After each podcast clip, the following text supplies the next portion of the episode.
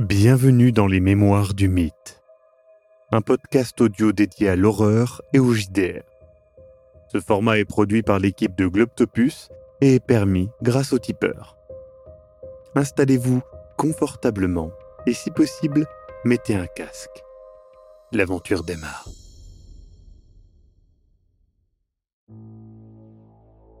Il m'a semblé Il, ça pas pareil qu'au semblait. dîner, on est d'accord. euh. Non, il semblait un peu plus. euh, plus dans les vapes que dans le côté. euh, pas bien du tout. Hmm. Il, voilà.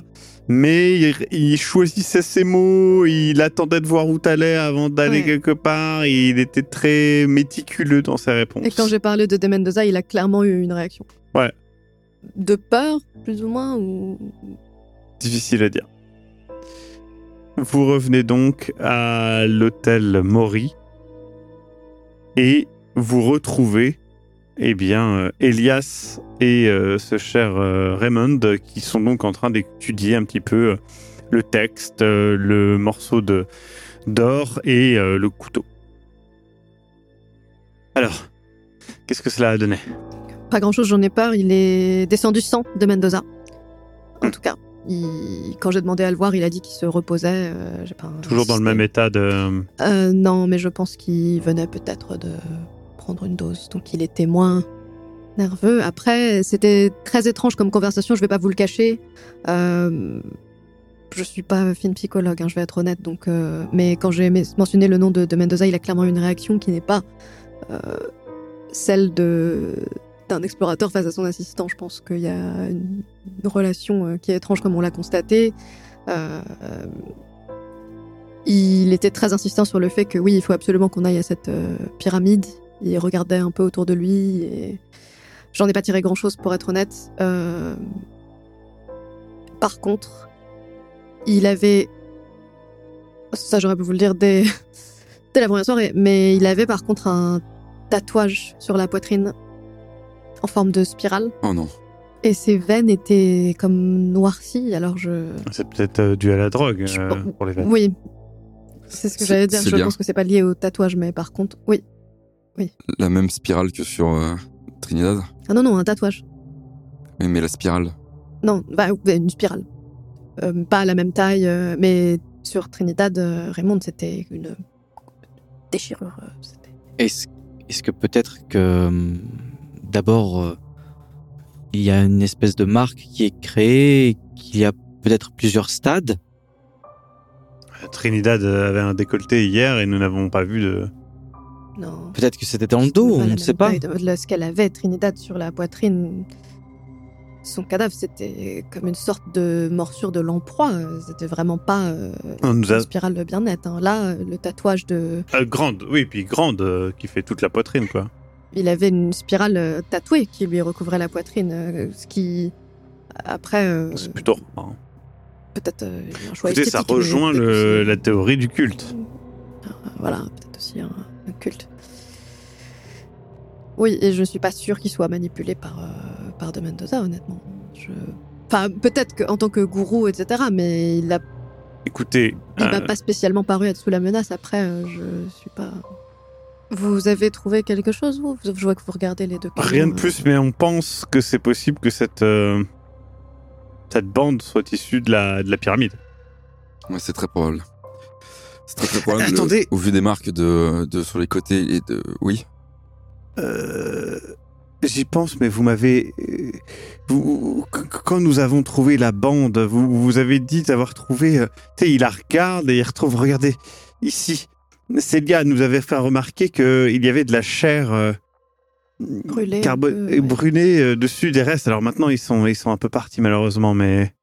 Vous l'avez trouvé où d'ailleurs? Euh, C'était dans la boîte qui était à côté du cadavre de Trinidad Rizzo. D'accord. Raymond. La boîte qui était à terre quand nous l'avons trouvée. Euh, Jackson l'a ouverte et c'est ce qu'il y avait à l'intérieur. Donc, euh, Est-ce que c'est un objet qui est répertorié dans le musée? Euh, oui, tout. Enfin, je le suppose.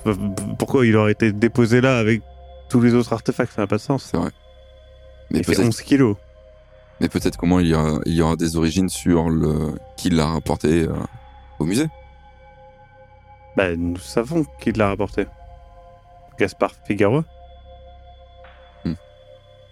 Pas au musée, mais c'est là où il a été trouvé. C'est l'objet dont parle le texte. Mais peut-être de déterminer l'origine de la personne qui a ramené cet objet au musée nous donnerait des réponses sur son origine. En tout cas, des. Bah, ça va être très compliqué. euh, Vous, enfin, euh, je suis la seule personne ici à parler espagnol et je ne suis pas euh, le plus euh, le plus à même de faire sa recherche. euh. Puis on n'a peut-être pas de temps à perdre. Ah oui, c'est ça. C'est c'est un peu. Nous sommes dans une course. Enfin, il a déjà des camions réservés. Il part lundi matin. Euh, Comment, là, euh, comment on va y aller, nous d'ailleurs Écoutez, euh, moi, la dernière fois que j'y suis allé, euh, j'y suis allé en, en bateau à vapeur. hein. Vous prenez un bateau à vapeur jusqu'à Molento et puis de là, euh, un train jusqu'à Puno. C'est une journée et demie à peu près. C'est plus court qu'en camion, du coup Ah oui, c'est sûr, et moins cher. Bah, écoutez, Ah oui, je pense parce qu'il qu'il va nous falloir reste payer plus ça qu'à. aussi, quoi. Je pense qu'il nous reste plus qu'à préparer nos affaires et. euh, Demain D'ailleurs, en matin- parlant d'affaires, vous avez. euh, Qu'avez-vous trouvé? Vous avez. euh, Vous avez trouvé vos. Vos armes? Ah oui, et, et ils montrent, ils ont pris des, tr- des 38. Ok. Quelqu'un. enfin, Raymond, vous avez déjà tenu ça dans vos mains? Avant? Oui, oui, oui. Vous en êtes déjà servi? Non, pas sur quelqu'un en tout cas. Et oui, je me suis déjà servi, je sais à peu près comment ça fonctionne. Mais non, j'ai j'ai jamais pointé ça sur, sur quelqu'un. Après, Vous- pour être honnête, j'en ai un aussi, mais je fais du tir euh, sur cible. hein. Je n'ai pas pour habitude de pointer mon arme sur des gens. euh, c'est plutôt pour. euh, au cas où, pour me défendre. euh. Parce que j'imagine bien que c'est pas aussi simple hein, qu'on le dit où on met le bout euh, hein, vers la personne et on appuie. Non, mais justement, euh, on prendra un petit peu de temps pour que je vous explique vraiment comment ça fonctionne si vous voulez, pour vous rassurer, vous habituer à le tenir en main et. En tout cas, préparez-vous car euh, Puno est en altitude et euh, je vous préviens, le mal euh, de l'altitude frappe euh, assez rapidement. Eh bien, écoutez, euh, je vous dis euh, à demain matin et nous prenons le, le premier bateau qui va à Molento. Oui. Oui. Du coup, Elias vous laisse et va, va se coucher. Vous êtes un petit peu tous les trois. Je sais pas dans quoi on s'est fourré, mais. J'ai les mains derrière la tête, je regarde en l'air, je suis avachi sur ma chaise. Je, je retire mes lunettes que je pose sur le, sur le bureau avec, avec toutes les recherches et compagnie. Je me frotte les, je me frotte les yeux euh, et presque tremblant et, euh, et j'essaye de me ressaisir en fait. Vous êtes fatigué? Euh, je sais même, euh, je sais même pas, je sais même pas, je sais même pas si c'est de l'adrénaline, je sais même pas si c'est de la peur, je sais, je sais pas, je sais pas, je- je sais pas si je suis fatigué, je sais pas si j'ai envie de dormir, je sais pas, je sais pas. Je vois ce que tu veux dire. Il est tard, je pense qu'on a besoin de se reposer. Vous avez pas des des, euh, des, des trucs là, euh, je sais pas, pour dormir, un truc? Euh, Je sais rien. Je pense que c'est pas une bonne idée. euh, Bah, Surtout si vous en avez jamais trop pris, c'est pas. Moi, ça aide pas à dormir, mais j'ai ça. Je tends une cigarette. Euh, Enfin, tu, tu peux... Tiens, je lance. Hop, le paquet. Tu peux... Tu peux taper dedans. merci. Euh, Ah. À vrai dire, je lui rends le paquet. En fait, euh, je trouve ça vraiment dégueulasse. Je sais pas comment vous faites pour. En vrai, on s'y habitue, puis... En vrai, ça me calme. Ça me calme quand je suis... euh, Ah bah regarde, je vais te montrer moi ce qui me calme. Et je sors un, mon carnet ou un bouquin. euh, Putain de merde. Du coup, je me lève et je... À demain. Et du coup, vous allez chacun vous coucher. Et justement, avant de vous coucher, peut-être que vous prenez un petit temps pour écrire une lettre avant de partir pour cette destination qui vous est inconnue, Puno, et d'aller plus loin dans votre aventure. Je vais donc à part. Célia, à qui écris-tu et qu'écris-tu? J'écris à ma sœur pour la prévenir, euh, bah, pour lui dire que tout va bien, Euh, que je pars pour euh, pour Puno. Par contre, je prévois aussi une lettre au cas où tout n'aille pas bien. Mhm. Et on- alors on est censé partir euh, combien de temps On sait ou pas? Ah, vous savez pas? À, à l'origine, À l'origine, Ouais. vous savez pas non plus? On nous avait pas dit. hein. Non, c'est des expéditions où c'est un peu... euh, c'est quelques mois, généralement. Je fais une lettre euh, avec plus d'informations et de plus d'adieu à ma sœur et je vais la laisser à la réception de l'hôtel et je leur dis que voilà dans si jamais euh, a- adressé à, à ma sœur et moi euh, Mhm. histoire que je puisse aussi la récupérer si jamais euh, je peux pas repasser à l'hôtel en disant que si dans trois mois je suis pas revenu Ouais. euh, qu'il l'envoie donc je leur laisse de l'argent et un supplément pour qu'ils le fassent Euh, donc une lettre adressée à Célia et Florence enfin Célia Langdon et Florence Wu mon adresse à Boston vraiment au cas où parce qu'au pire je la reçois moi euh, dans trois mois et c'est pas grave et si je la reçois pas au moins ma sœur euh, vivra pas en se demandant ce qui m'est arrivé parce que je pense qu'elle le vivrait mal et qu'elle préfère savoir même si c'est Pas de souci. une mauvaise nouvelle je dis pas tout hein Oui, oui, tu dis... euh, tu donnes plus d'informations. Plus on va dire des d'informations, noms, des choses comme je ça. donne le nom de oui je donne le nom des deux Mhm. personnes avec qui j'étais et de Jackson Elias Très bien. Et puis, tu t'endors. Mon cher Luca, à qui écris-tu? Et quoi? J'écris une lettre à mon grand-père. D'accord. Et qu'est-ce que tu lui dis globalement? Au début, euh, je pense feuille blanche pendant un moment, parce qu'en fait, j'ai peur de, de l'alarmer de lui faire peur en, en lui disant ce qui se passe et il est trop loin, il comprendrait pas, il se ferait du souci pour rien. Euh, et du coup, je lui mens. D'accord. Euh, je lui dis que c'est vraiment un très beau pays.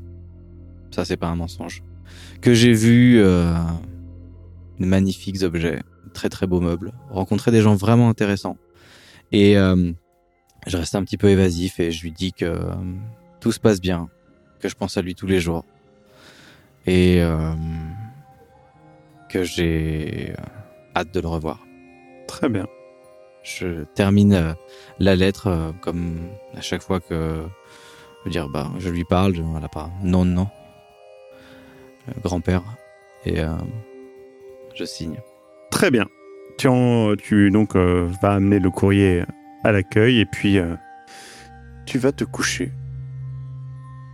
Cette nuit, tu tu rêves encore de ce couloir. Tu n'as jamais été dans ce couloir.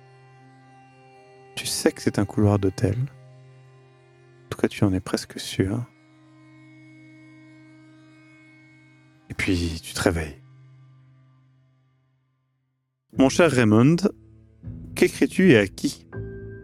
Alors, j'écris bien entendu une première lettre à mon frère qui dit que je suis bien arrivé, euh, j'ai commencé déjà à découvrir de, de beaux objets, euh, l'architecture, enfin je lui parle de l'architecture de Lima, de tout ça, et, euh, et que euh, ça y est, j'ai officiellement les deux pieds dans l'aventure, Mhm. bien profondément. Très bien. Et le deuxième, la deuxième lettre? Professeur Myers. D'accord. Et je lui dis que le, effectivement l'aventure c'est passionnant et qu'on y découvre de superbes euh, architecture, objets et compagnie, mais que je m'attendais pas à que ce soit, pas qu'il m'avait pas prévenu que c'était euh, probablement aussi dangereux. D'accord. Pas plus de détails? Pas plus de détails pour le moment. Tu t'endors avec difficulté et tu te réveilles après avoir fait un cauchemar en revoyant le cadavre de Trinidad te parler. Tu n'arrives pas à retrouver le sommeil et le matin arrive. Vous descendez, prenez un petit déjeuner rapide, rejoignez ce cher Jackson Elias et puis, vous prenez un bateau à vapeur. Il longe les côtes du Pérou jusqu'à Molendo. Sur place, vous avez à peine quelques minutes pour aller jusqu'à la gare et prendre un train jusqu'à Puno. après une journée et demie de trajet, vous arrivez à 3800 mètres d'altitude. Immédiatement, vous ressentez les effets. Luca, tu as des maux de tête, une nausée. Vous, Célia et Raymond, vous allez, vous ressentez hein, le manque d'oxygène. Vous, l'air est plus fin, si j'ose dire, mais vous arrivez à prendre sur vous et à mieux gérer. Jackson Elias euh, voit ton, ton changement d'attitude, Luca, et te dit euh, ils, ils ont des, des feuilles de coca ou, ou des thés de coca qui, qui peuvent, euh, peuvent vous aider avec ça. J'acquiesce de la tête euh, et j'agite la main en mode ouais, ouais. Bah alors, euh, t'as l'air euh, essoufflé. Je euh, ne le regarde pas, ne lève pas la tête et lui fais un doigt d'honneur. Vous sortez du train. Et face à vous, de la neige. Oh. Il fait froid. Vous changez vos habits et vous vous habillez plus chaudement. La ville de Puno est réputée comme étant la capitale folklorique du Pérou. Entourée de fermes, de champs, de quinoa, de pommes de terre, de maïs. Il y a aussi évidemment de nombreux lamas et alpacas en grands groupes. La ville est plutôt grande, il y a même une cathédrale sur sa grande place, la Plaza de Armas. La vue est habitée par les sommets de montagnes arides qui entourent la ville. Et évidemment, l'immense lac Titicaca. 160 km de long pour 80 de large, il est à la fois au Pérou et à la Bolivie. Et c'est un lac qui est tout de même à 3658 mètres d'altitude, ce qui n'est pas rien. D'ailleurs, il y a un élément très particulier dont vous n'étiez pas au courant et, et c'est Elias qui vous l'a appris. Il y a des îles flottantes, des dizaines d'îles flottantes sur ce lac, des structures euh, créées par l'homme à partir de boue et de roseaux assez larges pour supporter des huttes. Et c'est là que les Ouros habitent, un peuple de pêcheurs. Vous arrivez euh, du coup en ville et du coup Elias euh, vous explique que voilà, il, sait que Nera, du coup la, la Yatiri dont il vous a parlé, la, guérisseuse, s'y connaît en histoire et du coup elle pourra certainement bah, expliquer plus de choses euh, à propos des Pishtako, peut-être à propos de la, de la pyramide. Et elle vivait dans une petite maison sur les collines, mais il se dit que voilà, il- elle n'y est vraisemblablement pas, hein, puisqu'elle avait, elle disait à l'époque se sentir euh, comme suivie ou observée par euh, par des gens. Donc il va il va mener sa petite enquête. Et du coup, il s'éloigne de vous en vous donnant rendez-vous euh, à l'hôtel et il vous conseille un, l'hôtel Grande euh, qui est qui est dans le centre de la ville et il vous dit qu'il vous retrouvera là-bas une fois qu'il aura fini sa, petite enquête. En attendant, vous marchez donc à Puno et et vous remarquez que les gens vous dévisagent. Les gens sont habillés de manière beaucoup plus Traditionnel. euh, eh bien, traditionnelle euh, que, que, à, Lima. Euh, les couleurs euh, sont plus chatoyantes. et vous avez un petit peu, ben, justement, ce que vous vous attendiez à trouver, en fait, finalement, au Pérou. Après vous avoir regardé un peu agressivement, il y en a certains qui, qui commencent à, à, voilà, se rassembler, vous suivre, carrément. Et du coup, ils, ils, sont, ils ont l'air un petit peu euh, énervés. Et donc, vous arrivez à l'hôtel suivi de d'un petit attroupement euh, d'habitants.